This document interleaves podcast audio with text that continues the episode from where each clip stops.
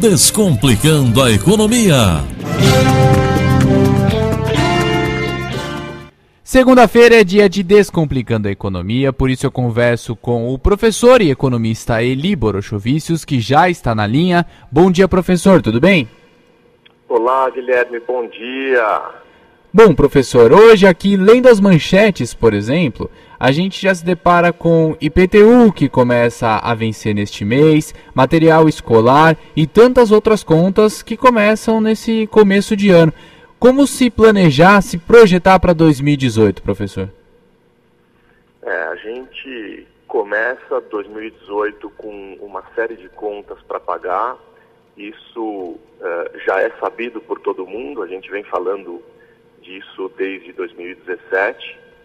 Ah, vamos lembrar que esse aqui é o nosso primeiro quadro de 2018, então eu quero aproveitar esse momento para desejar um feliz ano novo para você, uh, para toda a equipe, um feliz ano novo também para todos os nossos ouvintes. E, e, e, assim, é muito interessante que a gente começa esse ano de 2018 com boas notícias. Então, a perspectiva para esse ano, ela está um pouco melhor do que nós vivemos aí nos últimos três anos, embora o que a gente tem sentido aqui na região uh, não se mostra assim tão verdadeiro. Então, a gente fez aqui a leitura dos, uh, das manchetes principais e a gente viu o IPTU está subindo. Tá certo que 50% das famílias não pagam IPTU, alguns com isenção, outros com, ah, com valor reduzido, mas o IPTU está subindo. Ah, o valor da água está subindo, em média 6,5%. A gasolina a gente tem visto subir. Isso tudo uh, tende a mostrar uma inflação mais alta do que o que realmente a gente encontra nos números econômicos. Então, no, o primeiro impacto para o campineiro é dar a impressão de que vai ser um ano muito duro, vai ser um ano muito complicado. Mas, do ponto de vista econômico, em especial quando a gente, quando a gente olha né, o efeito macro, o efeito maior, a gente percebe uma recuperação gradativa, bem tímida ainda da economia, o PIB tem aumentado, então a gente já passou aquela fase terrível de 2014, 2015, 2016 foi ruim, 2017 começou a melhorar e agora então 2018 a gente deve continuar melhorando, ainda e de forma tímida, mas a gente deve melhorar. Agora, por que que isso deve acontecer? Por causa dos investimentos que as empresas devem fazer agora em 2018. Os investimentos têm aumentado de, de 2017 para 2018 e agora 2018 deve, comentar, deve uh, começar então a aumentar ainda mais. Isso dá um pouco de tranquilidade, porque a nossa região é uma região industrializada.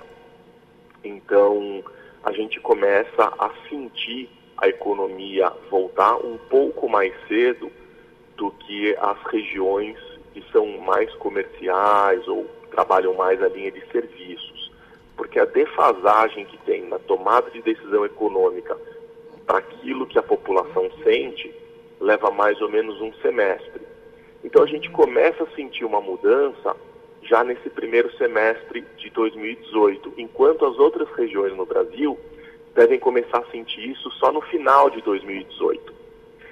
Mas as notícias são legais, são boas, então a gente deve ter aí uma redução de taxa de juros. O próprio presidente do Banco Central avisou que deve reduzir taxa de juros. Isso é muito bom para o consumo das famílias, que cria uma certa confiança no consumidor, então deve voltar a comprar. As famílias, quando voltam a comprar, as empresas se sentem confortáveis em produzir, vender, e aí a roda da economia volta a funcionar. A gente está com uma inflação baixa, o que é muito bom, uh, uma retomada aí dos postos de trabalho, ainda que na informalidade, mas a gente percebe que deve cair a taxa de desemprego, então as pessoas devem começar a se animar, porque aqueles que não estão empregados uh, devem começar a encontrar alguma coisa, justamente porque as indústrias vão voltar a procurar gente. A gente tem aí uma boa notícia do dólar, o dólar deve ficar próximo aí de 3,50. Uh, e por que, que isso é uma notícia boa? Porque com o dólar estável, as empresas voltam a se sentir confortáveis a investir no Brasil.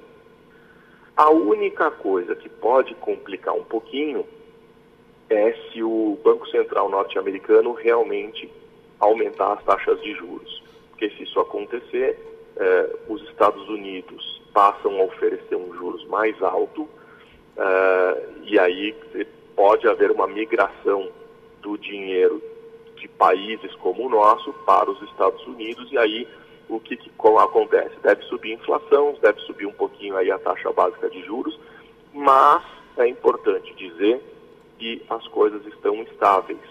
Então, quando a gente olha para a nossa economia 2018, eu acho que a gente deve ter aí um ano, uh, um, um, ano ótimo, né? A gente precisa ter otimismo em relação ao ano de 2018, porque parece que as coisas estão indo muito bem. Bom, tá certo então, professor, essa palavra de otimismo já no começo do ano. Muito obrigado pelo primeiro quadro e nós vamos nos falando ao longo das segundas-feiras deste ano de 2018. É isso aí. A gente tem então um ano de 2018 aí de, de muita alegria, coisas boas devem acontecer e eu espero que nos próximos quadros a gente sempre traga aí notícias positivas, números bons da economia é, e que as pessoas possam se sentir mais animadas para produzir. A gente precisa crescer, o Brasil vai passar por um ano agora de Copa do Mundo. Teoricamente, as pessoas trabalham menos, isso não pode acontecer.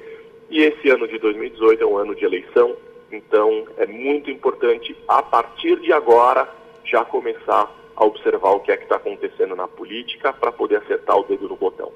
Pois é, exatamente, professor. Bom, conversei então com o professor Eli Borochovicius. Muito obrigado por mais uma participação e até semana que vem. Até semana que vem, obrigado. Descomplicando a Economia. Descomplicando a Economia desta segunda-feira com o professor e economista Eli Borochovicius. Bom dia, professor. Olá, bom dia. 2018 é um ano em que a economia deve ter uma retomada lenta, mas as notícias são positivas a taxa de juros está em queda, o PIB é crescente, inflação está baixa, está tendo redução na taxa de desemprego, mas nem tudo também é maravilha. Afinal de contas, essa semana a Standard Poor's rebaixou a nota do Brasil, em especial em função da indecisão quanto à reforma da Previdência. Mas, tirando isso, as coisas têm melhorado. Dessa forma, é possível que aquelas pessoas que estão com o nome sujo queiram limpar o seu nome e quitar suas dívidas financeiras. Por esse motivo, nós vamos falar hoje sobre o score de crédito. Lá nos jogos de esportes, quando as pessoas querem saber o score, na verdade elas estão se referindo ao placar. Ou seja, ela quer saber como é que está o jogo quem está melhor, quem está pior, quem está ganhando, quem está perdendo. E quando a gente fala no score de crédito, não é diferente. Então vamos pegar aqui, por exemplo, a Serasa Experian, que criou um score que vai de 0 a 1000 pontos. Quanto maior for a pontuação, portanto, mais próximo de 1000, melhor pagadora é a pessoa. Portanto, mais fácil fica para ela conseguir um financiamento e mais poder de barganha ela tem para negociar taxas mais baixas, já que o risco dela é menor. Então, assim, os bancos e as empresas, antes de conceder crédito, antes de liberar o crédito para a pessoa, geralmente recorre ao site da Serasa Experian e, por meio do CPF, ela consegue saber qual é o score da pessoa pretendente ao crédito. Só que esse score não são só os bancos e empresas que podem consultar, qualquer pessoa pode consultar. E por curiosidade, eu fui olhar o meu. O meu score é de 943 pontos e a pontuação média das pessoas na minha faixa etária é 475, ou seja, parece aí que eu sou um bom pagador. Considerando que eu sou um professor de finanças, em casa de ferreiro o espeto não poderia ser de pau, não é verdade? Agora, para chegar aos mil, possivelmente bastava eu aderir ao cadastro positivo da Serasa. E eu só não fiz isso até hoje porque eu estou com as minhas contas controladas e eu não precisei tomar crédito. Além disso, é importante dizer que eu tomo cuidado de não emprestar o meu cartão de crédito para amigos, para familiares. Eu não entrego cheque assinado sem que o valor esteja preenchido, porque as pessoas acabam usando mais do que aquilo que pedem. Eu evito servir de fiador em contrato, enfim. É muito mais fácil eu ser considerado chato do que ficar devedor com uma série de problemas que a falta de dinheiro traz por causa dos outros. Tá? Então, quem tiver interesse em consultar o Credit Score lá da Serasa Experian, precisa entrar no site e a consulta é grátis. Então, quem tiver interesse, o site é www.serasaconsumidor.com.br barra score. Então é só entrar lá e, e aí você consegue ver o teu score também. Quem tiver com score baixo precisa se atentar ao pagamento das contas em dia, precisa renegociar as dívidas com os credores, e aí é importante ter um plano de pagamento que caiba no bolso. É importante manter os dados cadastrais atualizados e, se possível, abrir o cadastro positivo na Serasa. Tudo isso deve melhorar o seu score. Agora vamos combinar que o resultado não é imediato, né? Uma pessoa que passa anos sendo um mau pagador não vai ser de uma hora para outra, é, só porque resolveu quitar as dívidas, é, que vai passar a ser um bom pagador. Não é assim que funciona. Então é preciso que o pagamento em dia e o cumprimento das obrigações financeiras se tornem um hábito para que esse score aumente. Então, ser um bom pagador vai ter as suas vantagens nas negociações. É possível, é bem provável que os bons pagadores tenham taxas de juros reduzidas nas negociações de crédito. Então, para quem estiver pensando em pedir crédito, fazer um financiamento como de casa, carro, financiar um eletrodoméstico, comprar um eletrônico, pense bem em relação ao seu score, porque ele pode facilitar a aquisição desses bens. Bom, quero encerrar então a coluna de hoje desejando sucesso a todos e que nesse ano todos nós possamos ter um credit score sempre aumentando. Tá bom? Então, felicidades e até semana que vem. Estamos apresentando Brasil Agora. Agora 7 horas e 38 minutos. Descomplicando a economia. Descomplicando a economia desta segunda-feira com o professor e economista Eli Borochovicius. Bom dia, professor. Olá, bom dia. Para o quadro dessa semana, vamos falar um pouco de mesada. Aliás, eu quero fazer um convite a você ouvinte. Caso tenha algum assunto em especial que você queira tratar sobre finanças, economia, dinheiro, falar de investimento, financiamento, enfim, Deixe a sua sugestão com o pessoal da Rádio Brasil Campinas, que nós vamos atender a sua necessidade, obviamente dentro das nossas possibilidades. O importante para nós é tirar as dúvidas mais comuns, poder explicar as questões mais complexas né, do que diz, no que diz respeito às finanças, economia, trazer dicas importantes, interessantes e poder orientar, tá bom? Não precisa ter vergonha não. Entre em contato, uh, manda e-mail, eh, entre em contato com o pessoal lá da, da produção da Rádio Brasil, que a gente vai fazer de tudo aqui para poder atender a sua demanda, a sua necessidade. Bom, quando o assunto é mesada, a primeira coisa que vem à nossa cabeça são as crianças recebendo um dinheirinho todo mês, não é verdade? Mas cá entre nós, todo funcionário CLT tem a remuneração mensal com um salário em troca do seu tempo e energia. Isso significa que a maioria de nós recebe uma mesada. O problema é que a gente não sabe exatamente como administrar isso. Eu costumo particularmente dizer que não importa o quanto a gente ganha e nem o quanto a gente gasta. O que importa mesmo é como a gente gasta. Então, a questão não é o valor do salário, não é o valor das despesas, Vamos combinar que existe aí uma série de gente rica, mas está toda endividada. A exemplo do Mike Tyson, ganhou fortunas, gastou muito mais do que o que tinha e declarou falência. Nessa lista de famosos, uh, que enfim, ganharam muito dinheiro, não souberam administrar, ainda tem um monte. Né? Nicolas Cage, o Brandon Fraser, Pamela Anderson, enfim, tá cheio por aí. Mas para quem tem dúvidas, na verdade, quanto à mesada para os filhos, posso garantir que é uma forma sensacional de ajudá-los para administrar o dinheiro. Agora, muito mais do que isso, é uma forma de ajudá-los com a organização, com a disciplina, ansiedade. Também é uma forma de fazer com que os pequenos aprendam a lidar com as angústias, com as frustrações. Afinal de contas, nem sempre a gente consegue comprar tudo aquilo que a gente quer. Tem coisa que a gente quer tanto, mas quer tanto, mas não tem dinheiro para comprar. E aí acaba que passa o tempo e a gente percebe que se tivesse comprado seria mal besteira, a gente ia gastar um dinheiro completamente desnecessário. Então é importante a gente aprender a comprar, é importante a gente saber gastar o dinheiro. A questão é que as crianças, elas não têm muita noção do tempo. Então assim, pergunta para uma criança quanto tempo leva para ir de carro, de casa até a escola. Ela vai te dar lá uma resposta. Aí você pergunta: e se fosse a pé, quanto tempo isso levaria? Eu já fiz essa pergunta para várias crianças e acreditem, aparece de tudo.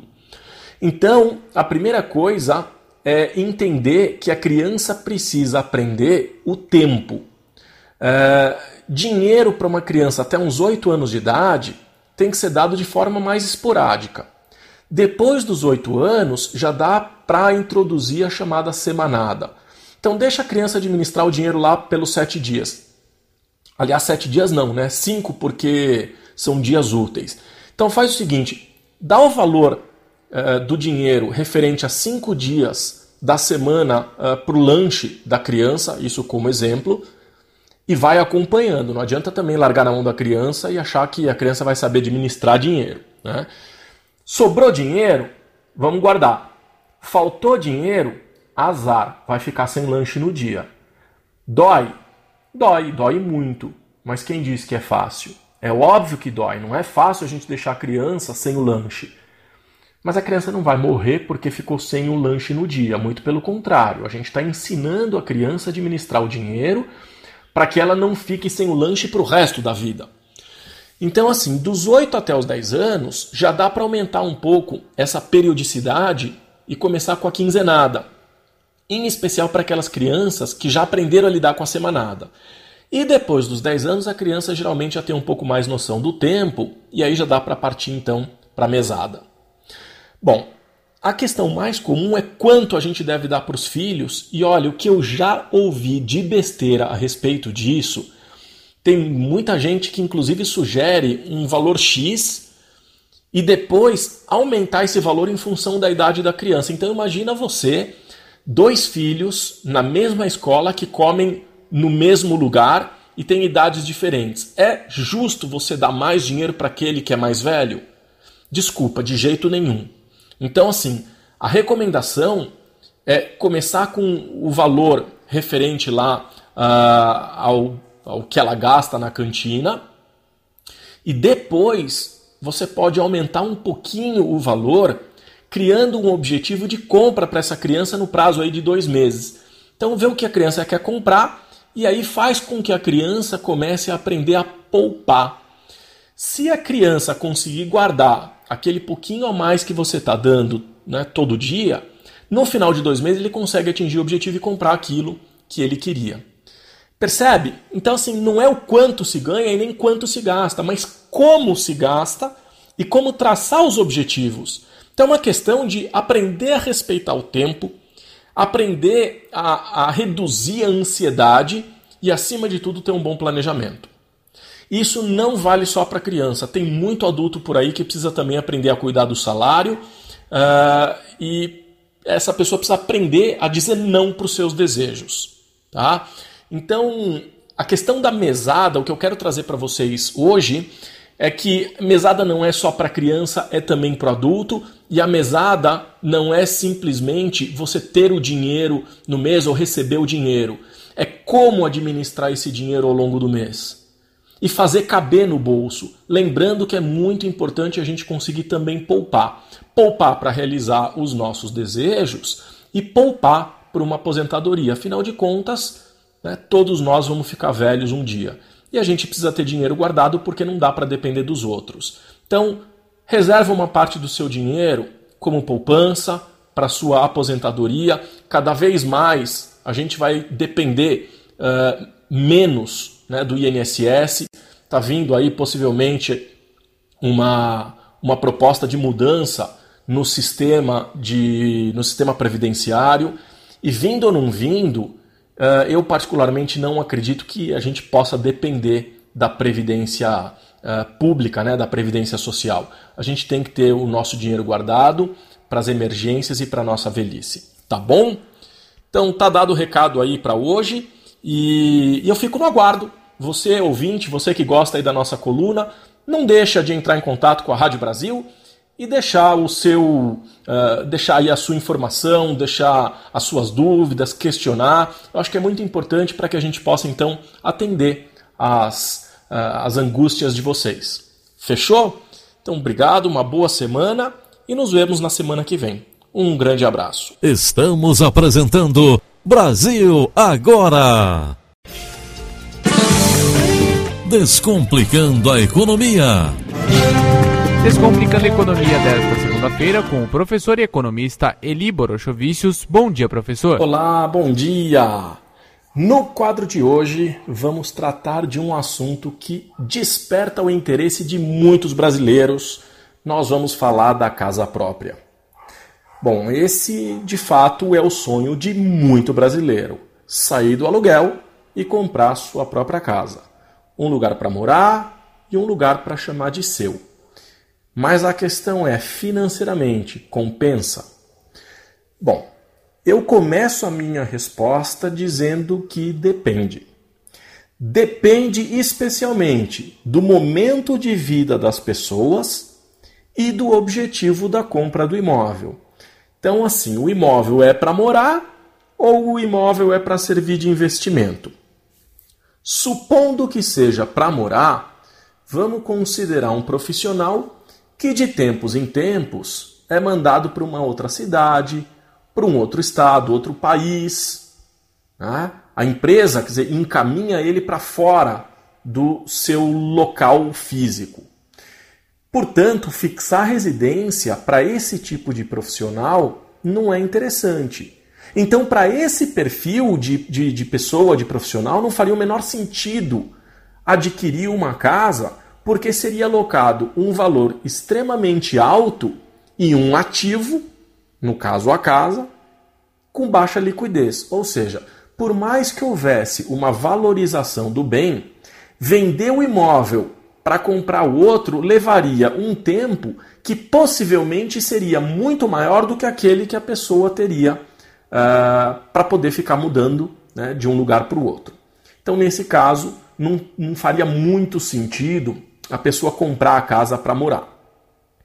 Os jovens que ainda não casaram, por exemplo, uh, se investissem num imóvel para morar, para mim também não faria muito sentido, porque a gente nunca sabe o dia de amanhã. Os jovens, em especial, estão em início de carreira e, não muito raro, acabam sendo mandados para eventualmente exterior. Então, é a mesma história, não faria muito sentido. Agora, recém-casados, estruturando família, buscando se estabilizar no emprego, aí tudo bem. Né? Pessoas em fase de aposentadoria que escolhem onde querem viver o resto das suas vidas, também faz mais sentido adquirir um imóvel de forma permanente. Mas fica a dúvida ainda: vale a pena comprar ou alugar? Bom, o problema do aluguel é que se a opção é fixar residência e a casa não é própria, a qualquer momento o proprietário pode pedir a casa e aí a pessoa fica uh, sendo obrigada a se mudar o que não é uma coisa simples. Tem que encontrar um outro imóvel, tem que encontrar uma transportadora, ensacar tudo aquilo e aí já viu.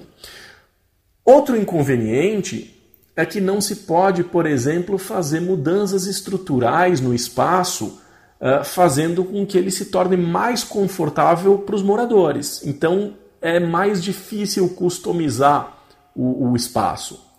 Fora isso, é possível a gente fazer uma análise do ponto de vista financeiro. Em Campinas, o aluguel de uma casa custa em média 0,5% do valor do imóvel. Ou seja, sem considerar os juros, uma pessoa levaria 17 anos para comprar uma casa.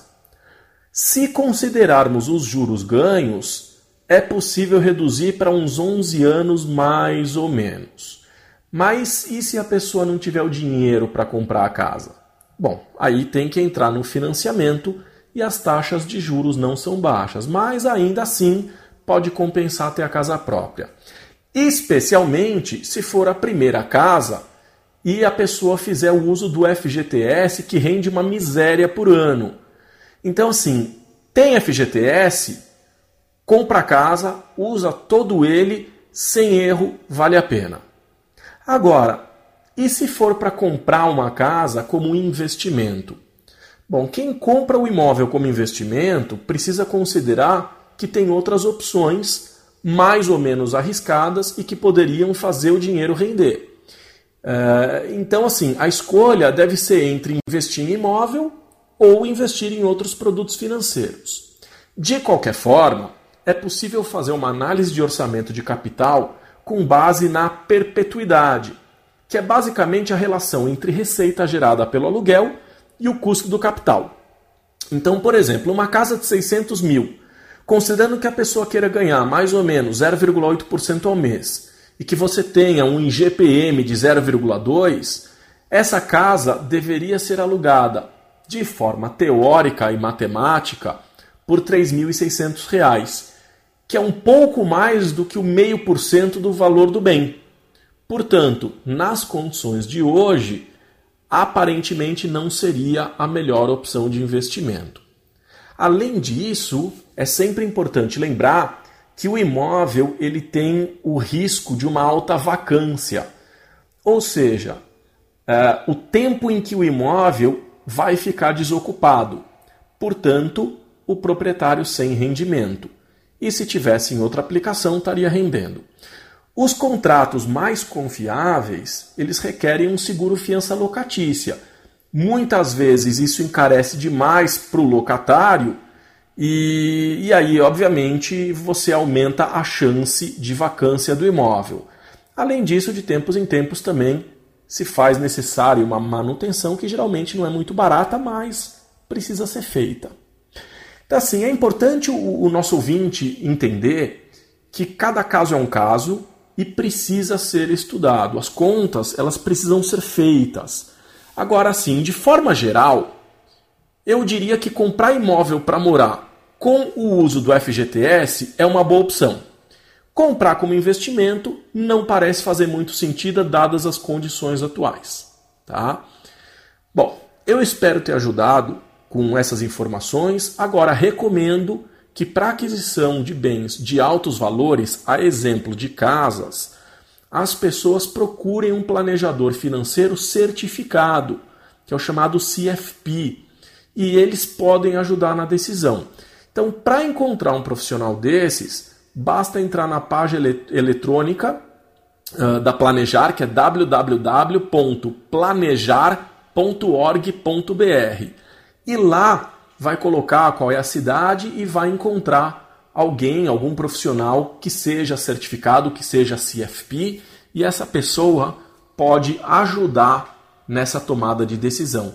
Vai conversar um pouco com a família, vai identificar quais são as reais necessidades, se é para moradia ou se é para investimento, quais são as outras opções de investimento, qual é o perfil do investidor, vai colocar todos os produtos financeiros à disposição para que a pessoa possa tomar então a melhor decisão. Tá bom? Então desejo aí um, uma boa semana para todos os nossos ouvintes e nos encontramos então no quadro da próxima semana. Até lá. Tá aí, ouvimos então Eli Borochovicius, que volta na próxima segunda-feira. Agora 7 horas e 50 minutos.